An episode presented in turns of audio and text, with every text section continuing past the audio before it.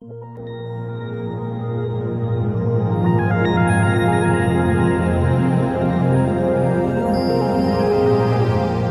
lembrando a todos que este é o estudo do capítulo do livro Obreiros da Vida Eterna. Hoje a gente vai terminar o estudo do capítulo 9 é, e vai iniciar o estudo do capítulo 10. Lembrando a todos que nós não temos a pretensão de esgotar todo o, o tema, né? Nós tentaremos absorver, tentaremos extrair lições referentes à mediunidade contida nesses capítulos e principalmente é, informações que podem nos auxiliar nas câmaras de auxílio espiritual e como nós como tarefeiros e médiums nas casas, nas diversas casas espíritas. Ivens, a palavra é sua.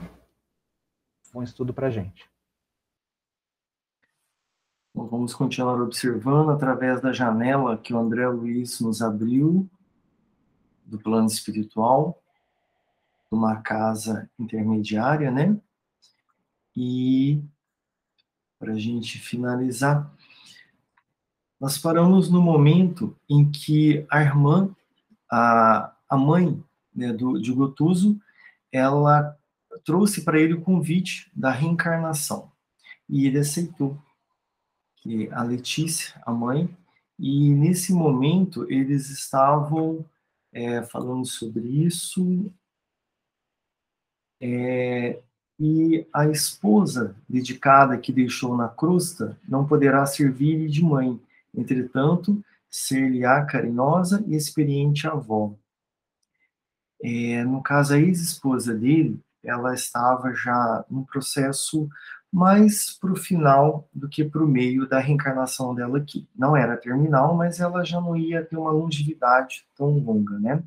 E ele seria o neto dela, de é, ex-esposa, passaria a ser neto. E sua presença atenuar-lhe-á os pesares, refere ao futuro avô. Enquanto as doenças do desequilíbrio lhe vergastarem a carne, e as recordações penosas lhe castigarem a mente, será você o neto consolador, o mensageiro de paz em forma de criança. Ajudá-lo-emos a consagrar atenção e carinho, no desencanto do corpo cansado e na ternura infantil. O espírito consegue sublimes realizações para a vida eterna. O atual marido da ex-esposa dele é uma pessoa que era tinha situações negativas no caráter dele que complicaram muito a encarnação dele. Aqui citou inveja e ambição.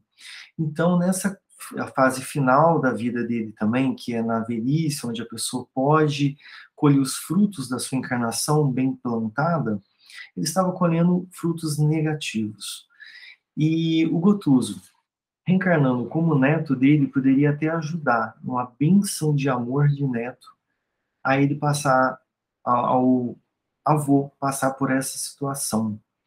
Gotuso, ele tinha um, um, uma forte mágoa do, da ex-esposa e do atual marido dela. Ele viu a situação do casamento deles como uma traição, como se fosse é, uma situação que ele fosse um invasor, o avô, o futuro avô, fosse um invasor do antigo lar dele. Essa era a visão dele. Portanto, uma das grandes necessidades é dele reencarnar, para ele poder resolver isso. E ele dando beijos fraternos de neto na pessoa que ele alimenta, uma, uma grande uma grande assim, rivalidade, ele estaria aliviando do coração dele esse sentimento, esse sentimento de rival. Portanto, seria uma grande bênção para Gotuso também. Os dois estariam se alimentando desse amor, dissolvendo um sentimento de inimigo para de, de paternal, né, de avô. Então a gente, como a gente fez a brincadeira semana passada, será que a gente vai ter que voltar nessa mesma encarnação? O que a gente teria com essa mesma família, numa próxima encarnação com essa mesma família? O que a gente teria que resolver com inimizades nossas, com malquereres nossos, para a gente poder estar é, levantando a bandeira da paz com essas pessoas, né? Então, se vocês lembraram de fazer essa, essa análise, a gente vai casar junto com essa situação agora que a gente está evidenciando, né? Casa Espírita Francisco. Pode falar.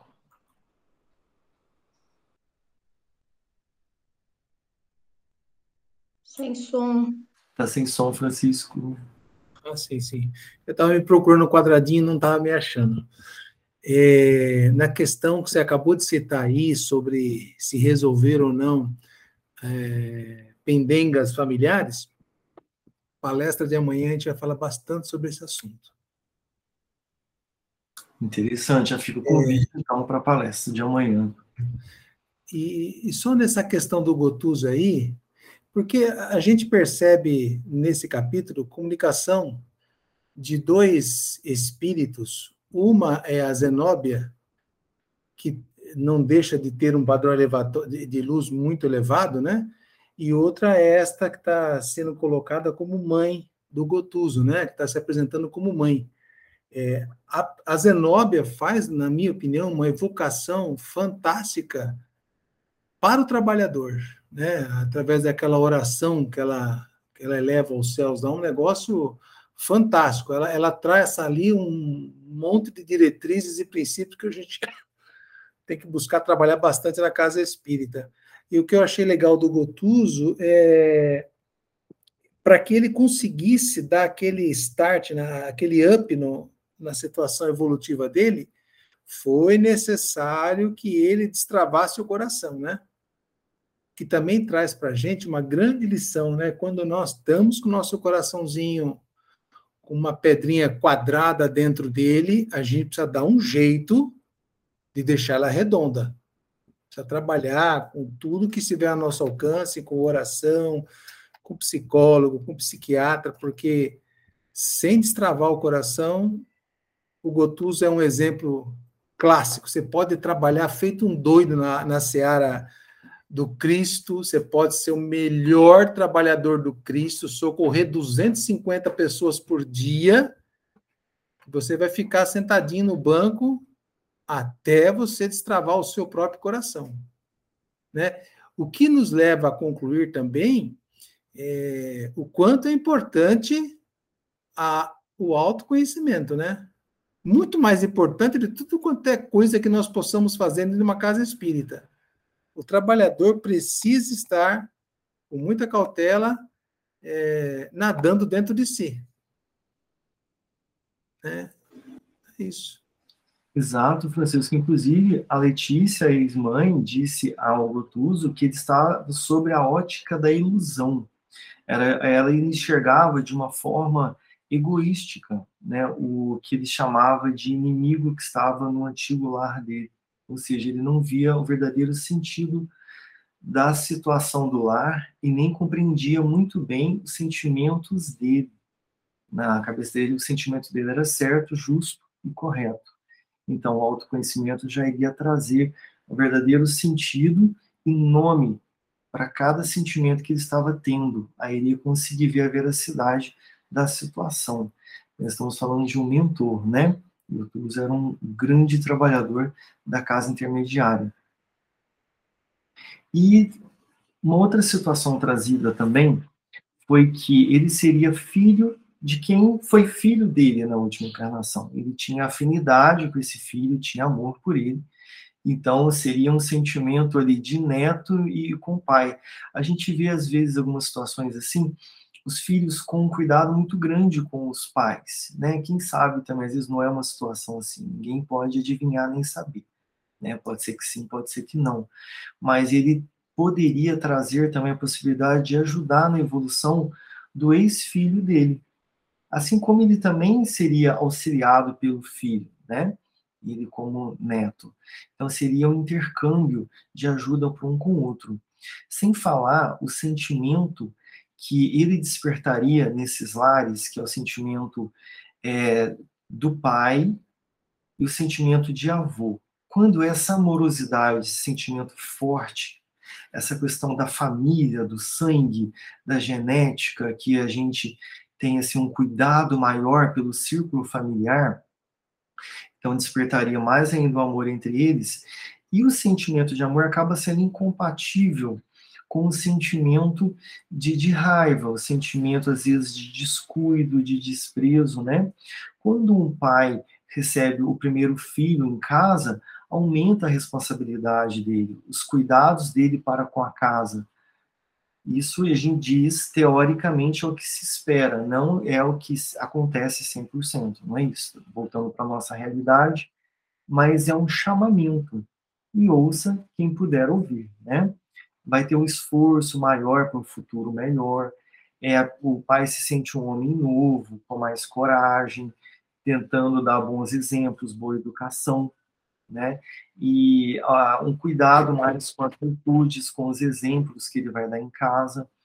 E, então, esse sentimento puramente de amor acaba é, elevando e enaltecendo as emoções por si só, né? E um cuidado maior com as atitudes dele para com a vida, para com a família, e pode mudar até uma ótica para a visão do mundo, para olhar outros filhos, outras famílias, porque ele tem em casa um filho, uma família. Então ele vai ter uma condição maior de alteridade. Então, digamos, essa trama reencarnatória, ela é muito bem feita, muito bem é, estabelecida, né, nos objetivos de estimular as virtudes, né? Nisso, o Gotuso pediu permissão para a Zenóbia para ele se aproximar da médium, a Luciana, lembrando que a Letícia estava dando a mensagem através da médium. E eles não viam a, a Letícia, eles viam somente a médium, obviamente. Né? A Luciana, a gente é, ressaltou semana passada que possivelmente a Zenóbia, alguém com padrão mais elevado, conseguisse ver o espírito que estava dando a comunicação, né? Conseguia ver a Letícia. Então, o Gotuzzi se aproximou da médium através da permissão e quis abraçar a mãe, quis abraçar, beijar a mãe. E ela disse o seguinte: Levanta-te, meu filho. Sei que você me ama intensamente. Todavia, há irmãos nossos que lhe esperam a estima e a compreensão. Não venho sozinho ao seu encontro. Enquanto me dispunha a visitá-lo, solicitei o comparecimento de algum, de alguém dos círculos mais densos para colher a certeza de suas disposições. Para a nossa felicidade completa, não basta que você me beije e admire. É indispensável que se aproxime fraternalmente daqueles a quem ainda não sabe amar.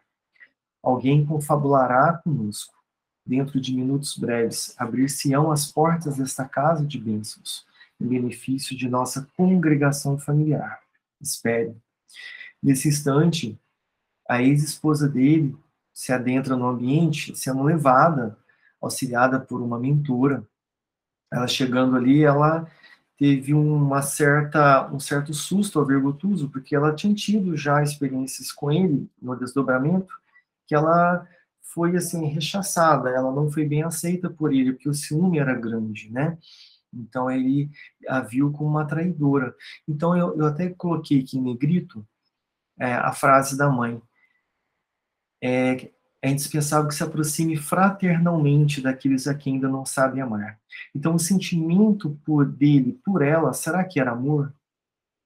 Possivelmente era posse.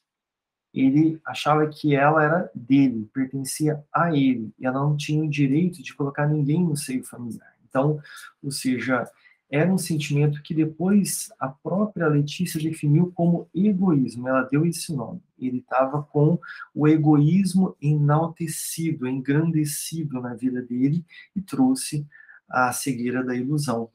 O sentimento que ele deveria ter por ela era fraternal, é o que ela descreveu aqui, fraternalmente, aqueles que não sabem amar. É o sentimento que agora ele, como mentor, deveria estar exercendo sobre ela. Então, isso iria dissolver automaticamente todo sentimento de revolta e negatividade de inaceitação, né? Aí, nesse instante, é, aí a Letícia teve que intervir, ela levantou e abraçou né, a ex-esposa e acolheu, né, e a colocou com um sentimento materno nesse instante. Ou seja, se estendeu o sentimento até ela materno. E foi onde ela trouxe né, o Gotuso para a realidade e falou que para essa encarnação é, seria muito importante que ele compreendesse, né, deixasse de ser egoísta e desse o perdão nesse instante. É interessante que a esposa ela não reconheceu a sogra porque ela estava mediunizada. Então, para ela, ela só via a Luciana, ela só via a médium. Ela não sabia o que estava acontecendo. Ela nunca imaginou que estava tendo um fenômeno de incorporação no plano espiritual. Interessante ressaltar isso, né? E aí, o Gotuso realmente foi tocado pelas palavras fortes intensas e trouxe, como diz o Francisco, um autoconhecimento naquele instante do que ele estava fazendo. Ele utilizou da humildade e conseguiu rebaixar o egoísmo que ele estava sentindo. Ele é, se emancipou na humildade. E o resultado foi benéfico, foi onde teve ali um, uma grande, assim, um grande abraço fraterno dos dois.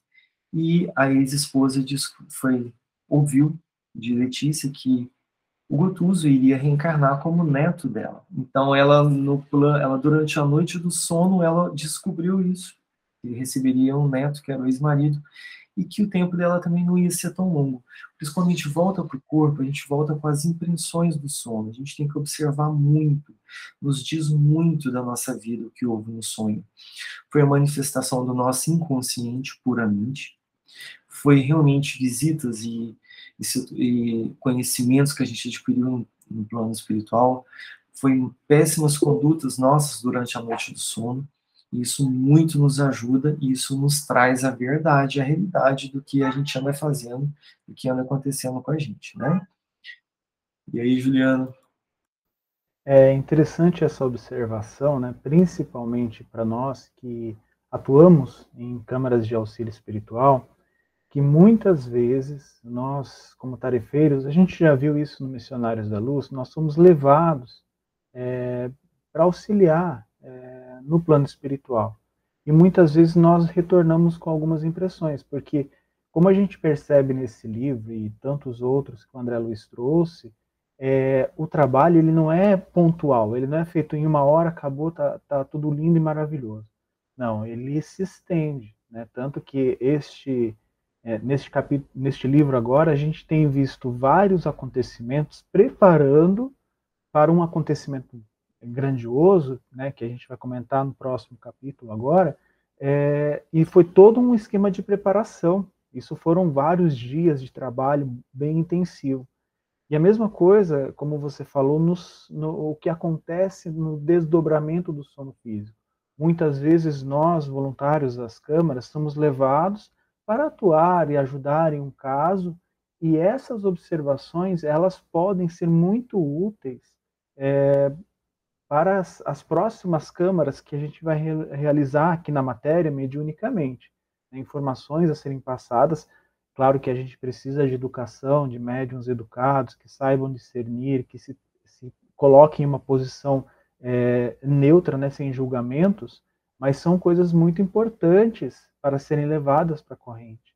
Né? Olha, eu me lembro destes acontecimentos, é, eu lembro destas personagens, eu lembro destas figuras, é, eu lembro que isso aconteceu e esta foi a orientação. Muitas vezes essas orientações nos ajudam, né, ajudam o dirigente e a corrente a direcionar é, a tratativa do caso, a tratativa do atendimento. É, é, a gente sempre fala bastante sobre isso nas nossas correntes, que às vezes a gente fica num caso por semanas e, quiçá, meses, e parece que a gente, assim, nós progredimos muito pouco, é porque a gente precisa né, amadurecer, precisa entender algumas situações que nós ainda não conseguimos entender totalmente, né? E essas informações extraídas através é, dos desdobramentos em auxílio, elas são bastante interessantes. É, verdade, Leandro. Bem interessante mesmo. Agora a gente imagina o alívio que o Gotuso sentiu nesse momento ao tirar essa nuvem negra do peito dele, do cardíaco, da emoção dele, né? A dissolver isso. É uma. A gente realmente fica emancipado dos nossos sentimentos, do nosso equilíbrio, com certeza. Então, é uma, um exemplo. Então, mais um exemplo para a gente poder se espelhar e seguir, né? E aí, nesse instante, a, a ex-esposa sentiu um grande afago e a leveza do peito dela, porque ela vivia num conflito no lar dela, ela não tinha um bom relacionamento com o atual esposo.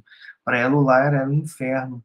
E, ao mesmo tempo, ela desdobrava, ela sabia que ela estava sendo é, repelida pelo ex-esposo. Então, não tinha uma condição boa para ela, nem na questão do, do plano espiritual, que se ela visitasse o ex-marido, nem na própria casa. Então, para ela, estava um peso muito grande. Então ela mais ainda sentiu esse alívio, né? Aí foi onde ela falou: agora eu quero ficar aqui, não quero voltar mais. Agora aqui para mim é o melhor lugar, que aqui era não estava tão bom também, agora está, então aqui eu quero ficar. Aí a Letícia percebeu que ela estava se desequilibrando emocionalmente e não já estava fazendo mais bem para ela aquele encontro, pelo contrário. Agora o encontro estava sendo já é, desequilibrante, tenha o momento certo, a dose certa para se estar nos lugares ali também, né? Mesmo que seja uma, um lugar bom. Aí chegou o momento dela voltar para o, o corpo físico dela devido a isso, a, a um desequilíbrio que começou a se instalar, ela não suportou tanta emoção, realmente é, foi uma grande mudança na vida dela, né? E o último slide, a ex-genitora de Gotuso recomendou-lhe que retomasse o primitivo lugar e, recompondo o ambiente, solicitou o concurso de Zenóbia para a futura realização filial. Então, o grande mentor, grande trabalhador, ele seria auxiliado pela, pelo próprio núcleo que ele trabalhava no processo de reencarnação e durante o transcorrer da reencarnação. Então, ele estaria auxiliado por uma, uma grande corrente do bem, que era o instituto que ele era que está trabalhando até o momento, né? Então você vê que tudo que ele fez de bom, ele estava colhendo agora também. A proteção dele seria muito grande.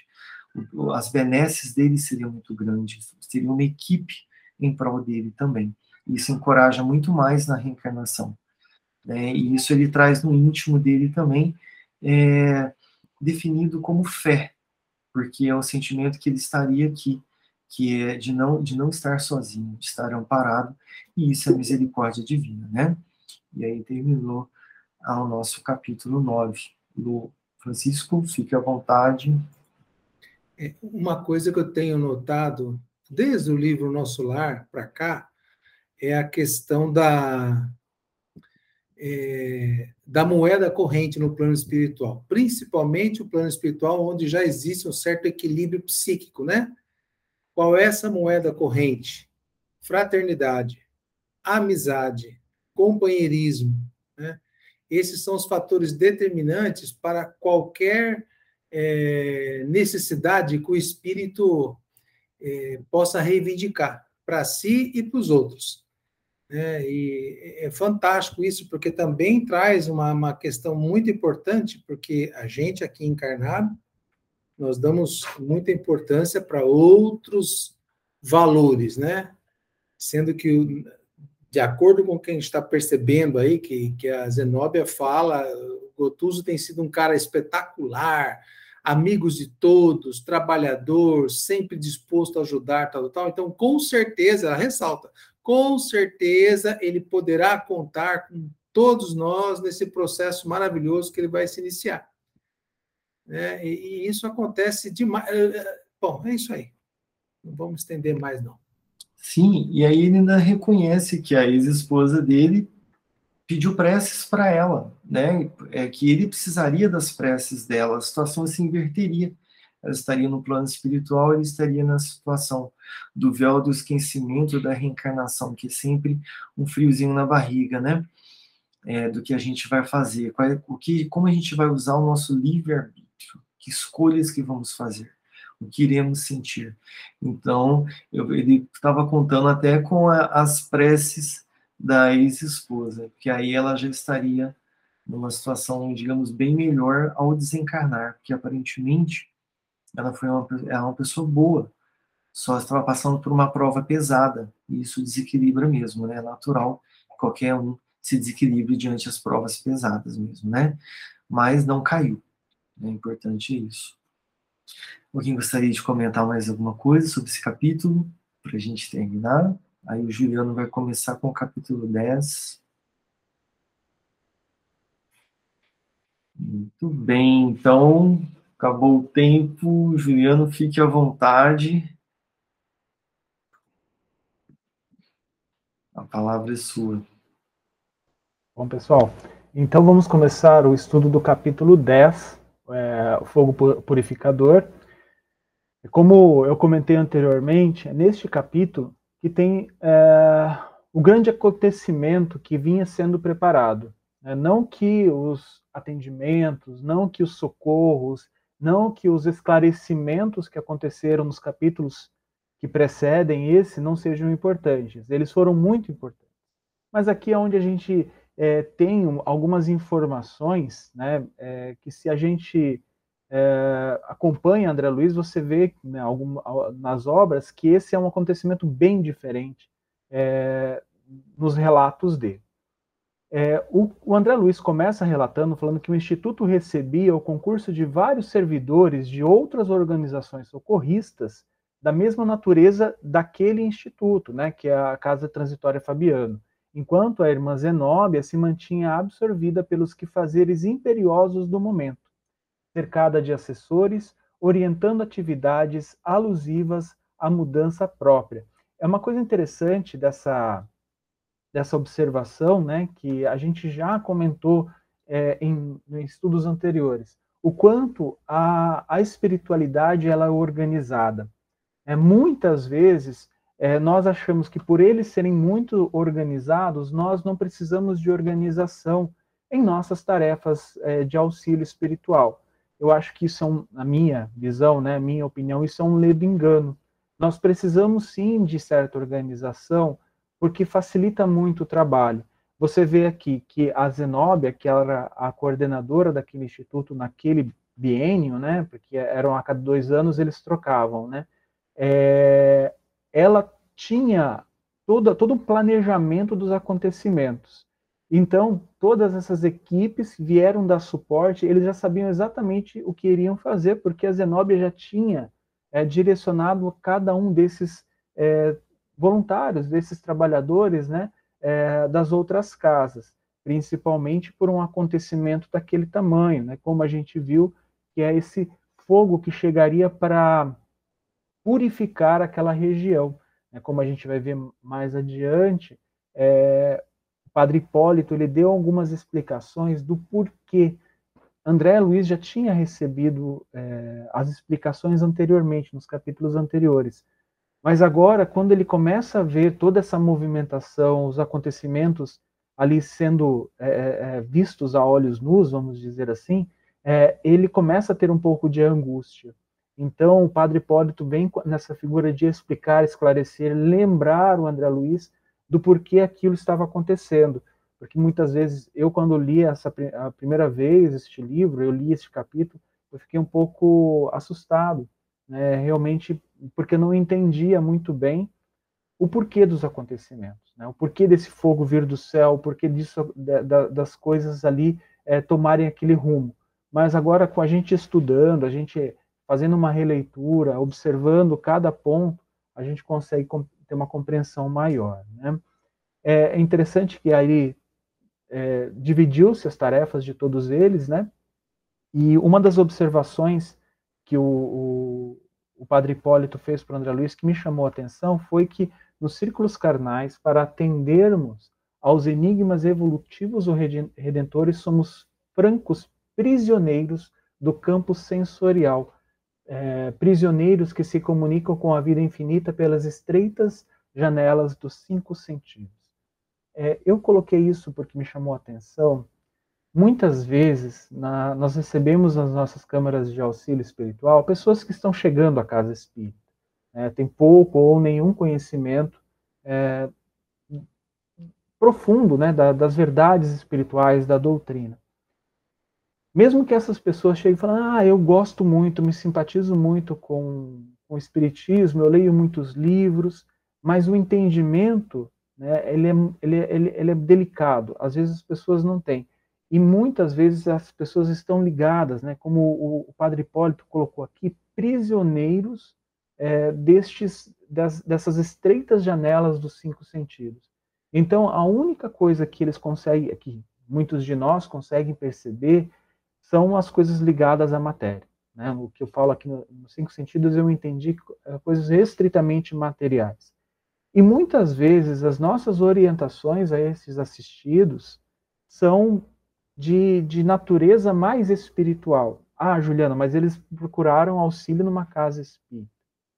É, eu sei, mas eu acredito que a nossa orientação deve ser mais, a mais facilitada possível para o entendimento destes assistidos.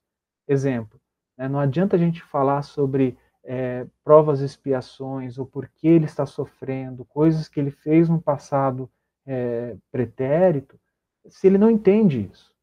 Né? Então, o que a gente tem que focar é falar sobre é, condições materiais agora, é, orientar ele do que ele pode fazer, né, esse assistido pode fazer nesse instante, né, ó, frente àquilo que é apresentado pela espiritualidade sobre o caso, para a corrente, e a gente poder traduzir isso né, para um assistido que tem pouco ou nenhum conhecimento. Então, a nossa, a nossa eu, eu interpretei dessa forma. É claro que ele estava falando de um outro assunto, mas eu extraí essa, dessa lição isso, que muitas vezes nós somos prisioneiros e nós não entendemos que outros irmãos como nós, que procuram a casa espírita, também são esses prisioneiros desses cinco sentidos.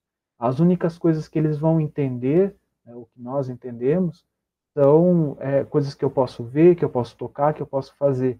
Ah, ah, muitas vezes meditação é uma coisa muito transcendental para esses, esses irmãos nossos.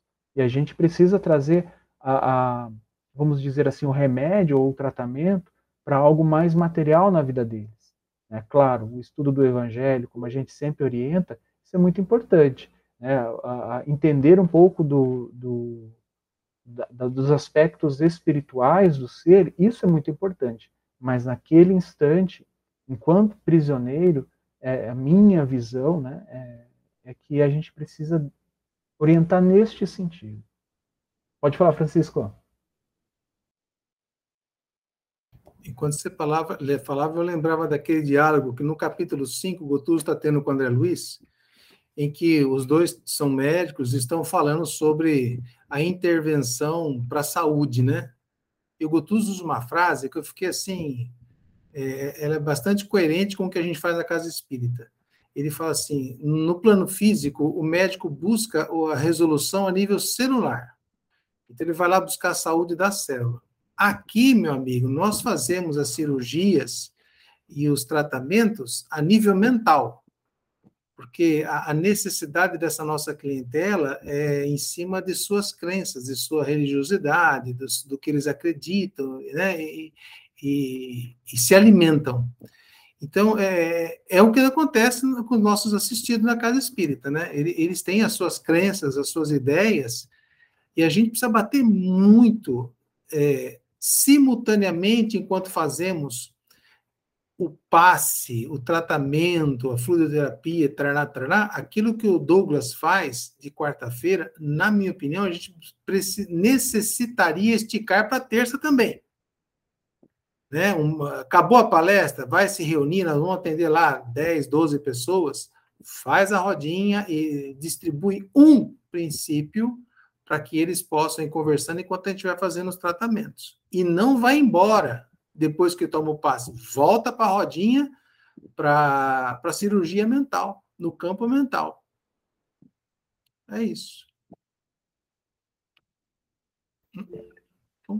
É, interessante, é interessante isso, né? Porque é, nós precisamos, sim, como você falou, ir buscar mais lá no fundo. Mas essa, é, eu acho pertinente essa observação, mas isso tem que ser feito aos poucos, né? A medicação, ela é ela é gradativa. Né? Não, a gente não pode fazer uma incisão muito profunda né, enquanto a gente não tem esse, esse conhecimento.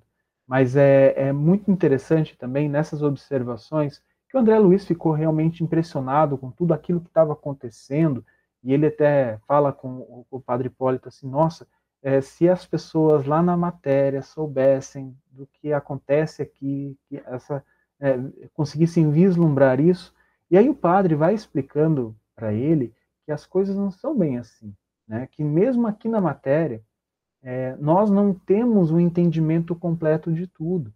Né? Nós temos um, um, uma visão muito limitada. Né? Quantos uh, anos, milênios, séculos a gente tem estudado muitas manifestações da natureza e a gente ainda não compreende tudo. A medicina ainda não compreende totalmente o fun funcionamento do, do, do, corpo humano, né, da sua, do seu metabolismo, suas reações. A, a, física ainda não entende, não consegue explicar toda a, a dinâmica da matéria.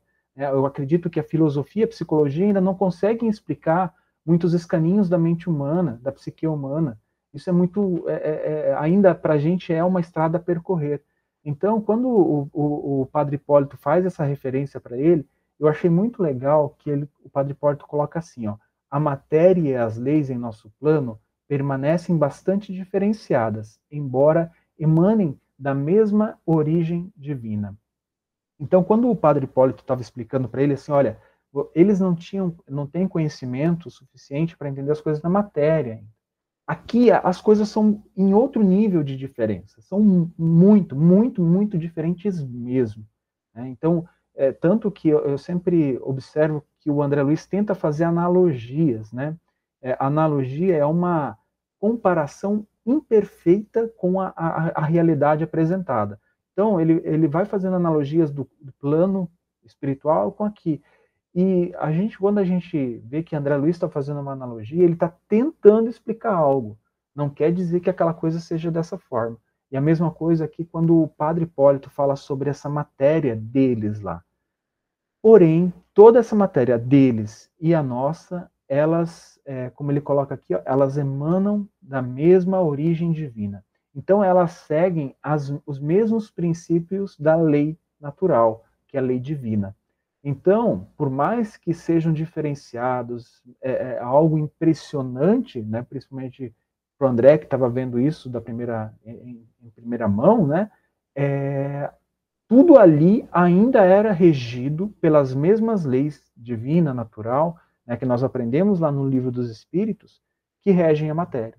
E eu acredito, isso aqui eu, é claro que é uma concepção minha, mas todas as leis, todos os patamares evolutivos do universo, a mesma lei natural.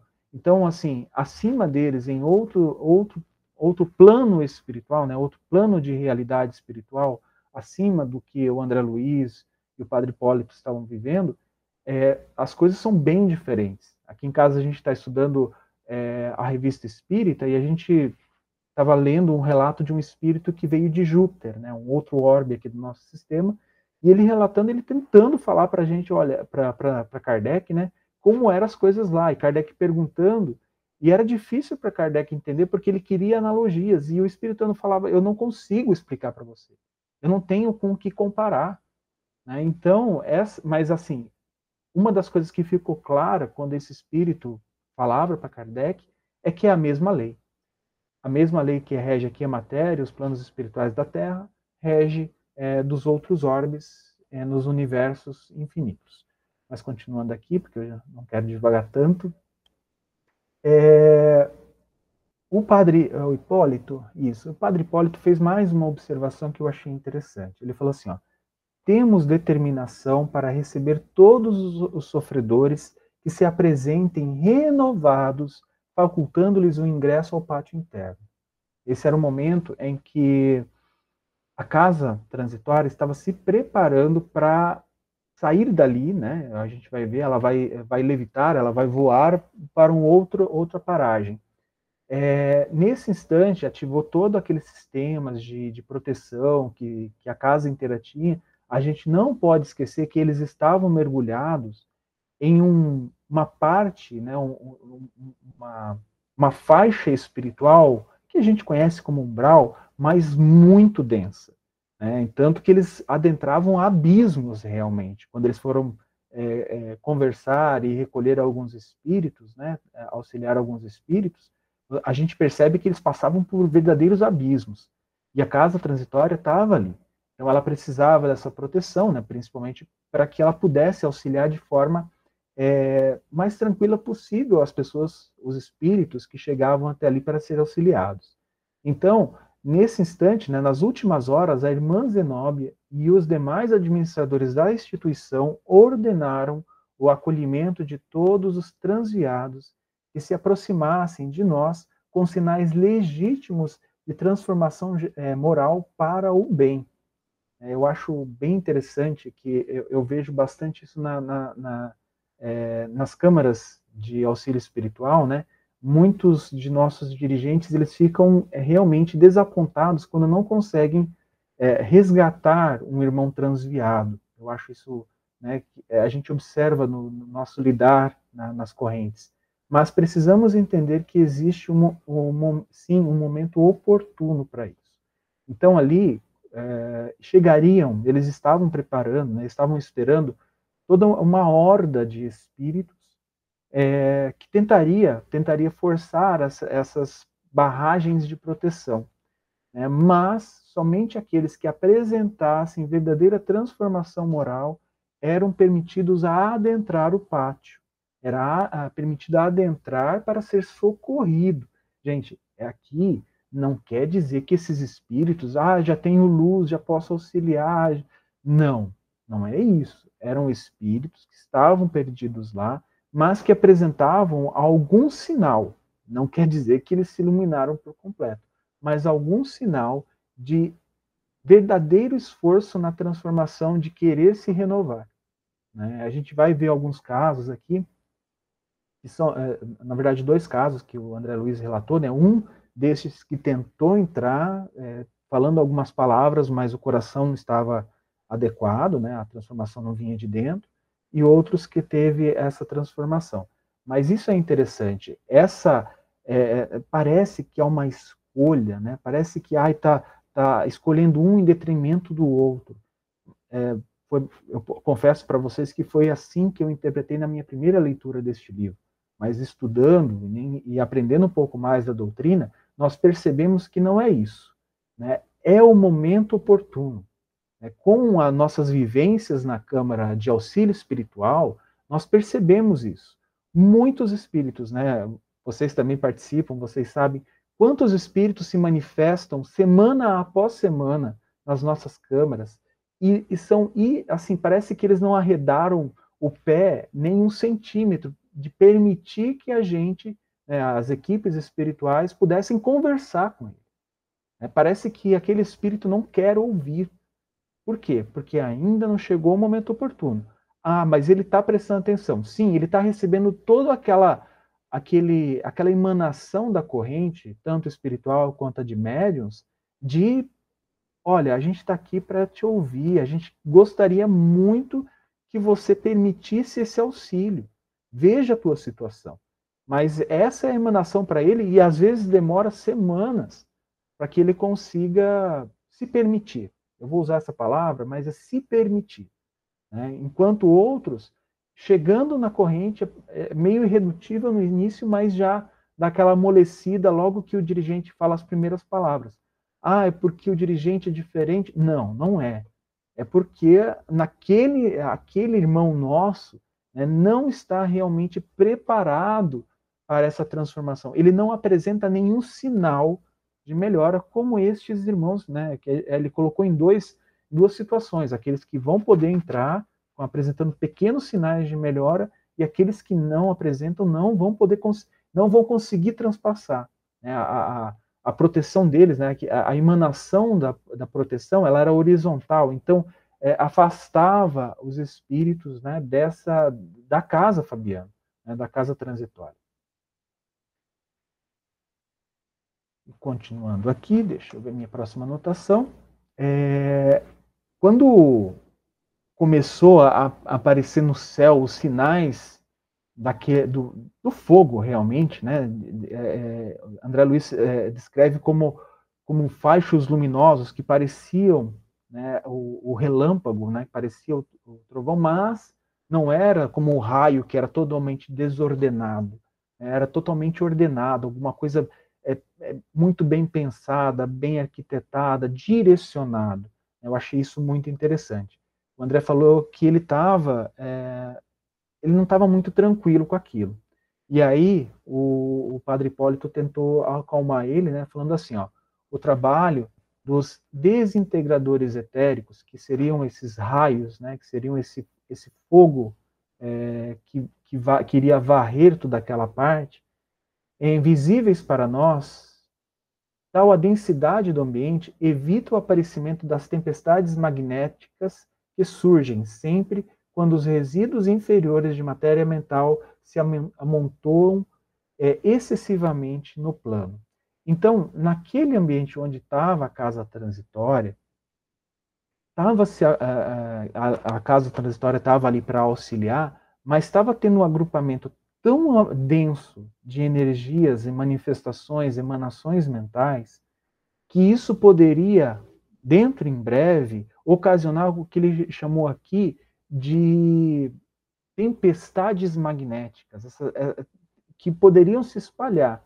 Essas tempestades poderiam talvez afetar, né? ele não deixou claro aqui, mas eu acredito que seja, que poderiam afetar os, os planos, né? então isso poderia afetar inclusive aqui na crosta, inclusive próximo de onde é, estaria esse local, né, vamos dizer assim, na loca localização geográfica aqui no globo, onde se localiza esse ambiente. Então, para evitar que isso acontecesse, quando eles percebem esses amigos da espiritualidade, e aqui eu acredito que seriam aqueles que têm capacidade para avaliar essas situações, né, então seriam espíritos co-criadores, né, que já estariam mais vamos dizer assim, é, em planos, talvez é, no nível de ministros, de colônias, esse tipo de, de, de, vamos dizer, colocar cargo aqui, né? Esse tipo de cargo, são essas, esses, essas entidades que avaliam isso e falam, olha, ali está uma formação mental, magnética, muito perigosa. Então, nós precisamos nos precaver. É, eu comparo quando uh, nossas é, os nossos engenheiros, nossos fiscais conseguem perceber que uma determinada região está comprometida geologicamente. Então fala assim, olha gente, aqui vai acontecer um, um acidente, uma, uma catástrofe logo logo. Vamos tomar providências antes disso acontecer? Não vamos esperar que isso aconteça, né? É, então, é isso que eles fizeram. Antes dessa catástrofe acontecer, vamos tomar aquilo que a gente pode, né, pode fazer, mas ali é um agrupamento de espíritos. Então, este é este mecanismo do fogo purificador, ele vem a fazer isso, a evitar que uma catástrofe maior aconteça.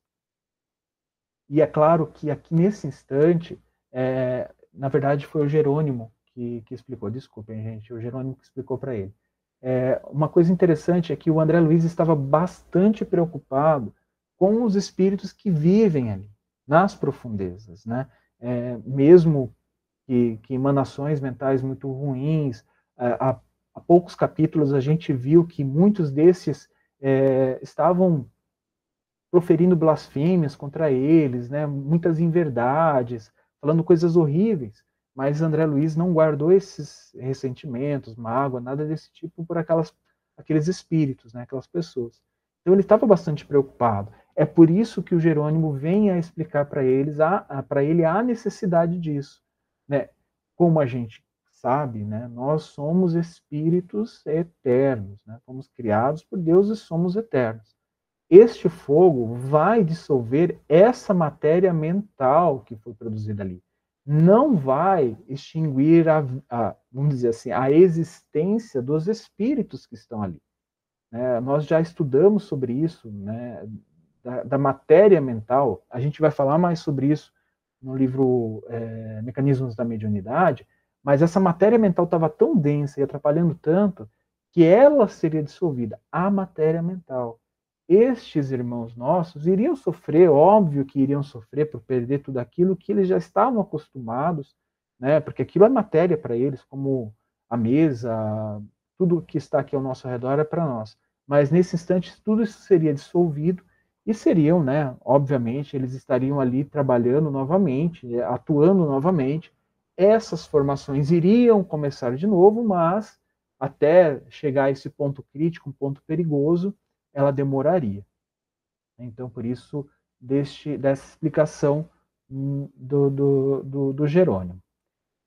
É, então, começaram a acontecer o que ele coloca aqui de rimbombos ameaçadores, né, como se fossem trovões vindos do céu, despejando fogo na superfície e energias revolventes no interior do solo em que pisávamos.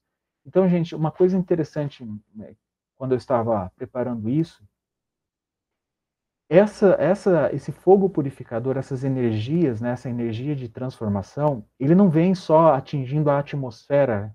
Como, às vezes a gente fala de atmosfera, a gente pensa, né, atmosfera psíquica, a gente pensa só como se fosse o ar ao nosso redor.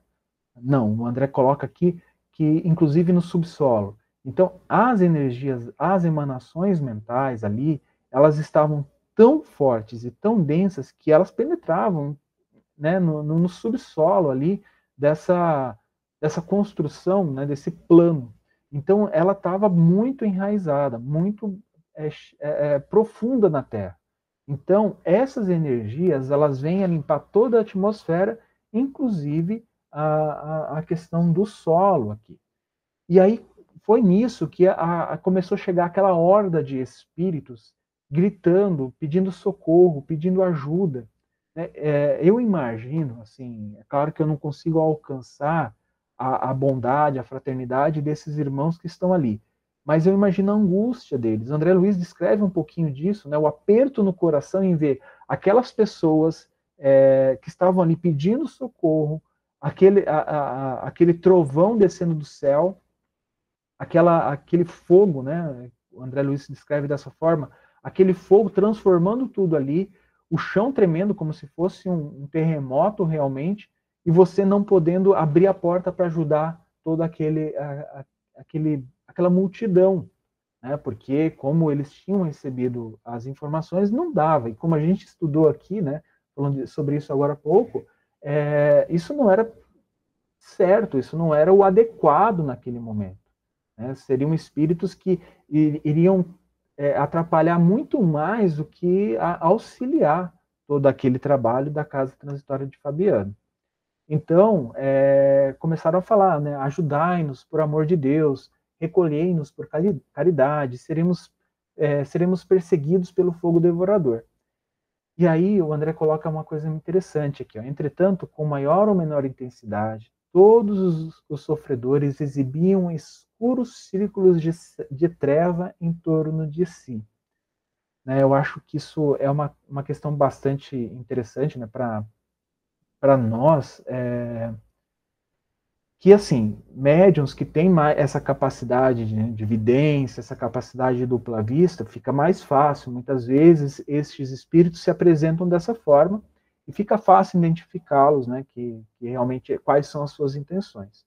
Mas muitos não trazem. Nesse nesse instante, né, é, o que a gente tem aqui é que muitos deles traziam esse é como se esse manto de sombra tivesse neles. É claro que todos ali na, na casa transitória de Fabiano, eles estavam sintonizados na, na, na tarefa, como uma corrente realmente.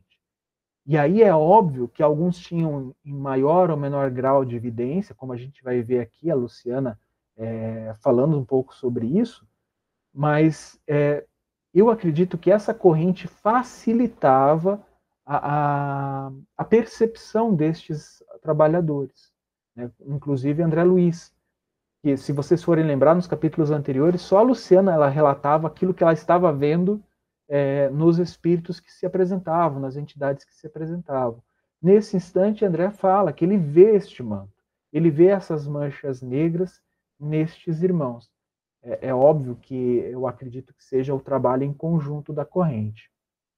É, tanto que uma das entidades, elas, é, ela é, rogava a eles assim, ó, de piedade de mim, as açougueiras ameaçam-me, penitenciam-me, penitenciam-me, Fui pecador, mas espero contar com o vosso auxílio para reabilitar-me. Que frase bonita, né? É, realmente é, parece que esse irmão estava querendo o auxílio. Mas a Luciana ela estava ali, né? E, e, e André Luiz ele narra que essas rogativas dele sensibilizavam, realmente todos ali estavam sensibilizados. Só que a Luciana, que tinha dons de dupla vista, né, de, de, de evidência, né, a mediunidade de evidência dela era muito exaltada. Né, é, então, ela coloca assim, ó, ó, como é horrível a atividade mental deste pobre irmão. Vence-lhe no halo vital deploráveis lembranças e propósitos destruidores. Então, a Luciana aqui, ela não estava vendo só aquilo que, vamos dizer assim, estava registrado em seu perispírito, no, no seu halo mental, na, na, na, na manifestação mental, mas sim os propósitos também, as intenções que ele tinha. Né? Aí a gente acha que no perispírito só vai estar o que nós fomos do passado. Ledo engano, nós transparecemos aquilo que nós somos também. Né? E aí ela continua falando assim: este amedrontado, é, está amedrontado, mas não convertido. Pretende alcançar a nossa margem de trabalho para se apropriar dos benefícios divinos, sem maior consideração. E aí ela ia fazer um comentário, em quatro minutos, ela ia fazer um comentário que eu me vi aqui, né, nesse comentário. Ela, a aura dele é demasiadamente expressiva, e aí, nesse instante, um dos orientadores né, ia dizer mais alguma coisa, bastou, entretanto, um olhar do assistente que nos dirigia, o dirigente deles, para que ela se calasse, humilde, reintegrando-se no trabalho complexo que tínhamos em mão. Eu falo isso porque muitas vezes a gente, é, na corrente mediúnica, nós temos percepções sensoriais, é, né, a gente ouve alguma coisa, a gente recebe por intuição, a gente vê algo que excede aquilo que seria para ajudar. Ah, mas se foi mostrado, é, é para auxiliar. É, eu tenho uma análise assim. Às vezes nós, né, muitos médiums, têm a capacidade de enxergar mais além, né? Tem a, a facilidade de enxergar algumas situações. Mas será que realmente é necessário que o médium coloque tudo aquilo que ele está vendo? É, no caso aqui, no, é, eu acredito que a, a Luciana ela ia comentar algo a mais, mas aquilo que ela já tinha comentado era o suficiente para analisar, para fechar, para dizer, olha, esse irmão não pode ser ajudado agora. Você não precisa falar tudo aquilo que ele fez, você não precisa falar aquela pretensão dele em fazer determinada coisa, né, é, uma, uma atitude, um julgamento, muitas vezes. Então, a ponderação, principalmente do, do, dos dirigentes, né, em saber que, que, olha, essas informações já são suficientes para que a gente possa atender o caso desse assistido, direcionar, né? Mas você não precisa, o médium não precisa ficar expondo um monte de coisas que ele tem. Muitas vezes, é, o médium também tem essa responsabilidade de colocar de uma forma que seja menos julgadora, menos pejorativa. Né? Acho que essa é uma das responsabilidades do médium. Não estou dizendo para ele omitir informações, não é isso. Mas existe a a, a, um ponto que é o auxílio, e a partir daquele ponto pode ser humilhação, onde o ego do vidente, né, do, do médium de evidência, pode estar falando mais alto. Tá? É só uma observação. Pode falar, Rita. É, eu achei interessante, revendo esse trecho, essa descrição que o André Luiz fez sobre é, o que ele sentia, a percepção dele desse momento, desses raios, né, que vinham com essa, com a intenção de, de limpar mesmo a superfície, né, é, as formas pensamentos, limpar a atmosfera. A percepção de André Luiz, que ele fala sobre esses, como se fosse uma formação de tempestade, né, porque é óbvio que ele tentou linkar com o que ele conhece, que ele tinha, para que a gente conhece e a questão também de algo como se fosse um terremoto, algo que se movimentasse nos pés dele. Eu lembrei muito da, da, da mesma descrição que é feita sobre o momento da morte de Jesus, né? A, é, de quem estava ali, né, os evangelistas, quando eles vão falar sobre esse momento é, que aconteceu em Jerusalém, eles falam dessa suposta tempestade que se formou e que desse estrondo e desse terremoto que inexplicável, né? Que foi a sensação que eles tiveram ali. Então eu fico, né? É, isso é um achismo, pensando que talvez neste momento o campo mental, as energias elas estavam tão baixas, tão densas, que provavelmente a espiritualidade veio com essa equipe aqui, né, para poder fazer essa limpeza na atmosfera, né, da, do planeta, assim, na nossa crosta, para que realmente todo o, o, auxílio após, né, a, a, o desencarne de Jesus por, possa ser efetuado. Então, eu linkei muito com esse momento é, do, do, desencarne de Jesus, que a descrição é muito parecida, assim, do que com que André Luiz descreve para gente. Era isso. É, realmente, Rita. Bom, pessoal, são 19h31, né? Nosso, nosso tempo se esgotou. É, na semana que vem nós continuamos a, a falar sobre sobre isso, né? Tragam as suas observações, né? Vai que eu esqueci alguma, algum comentário, vai que eu não marquei algo que é importante. Por favor, nos lembrem, né? Nos ajudem. E quem gostaria de fazer a nossa prece de encerramento?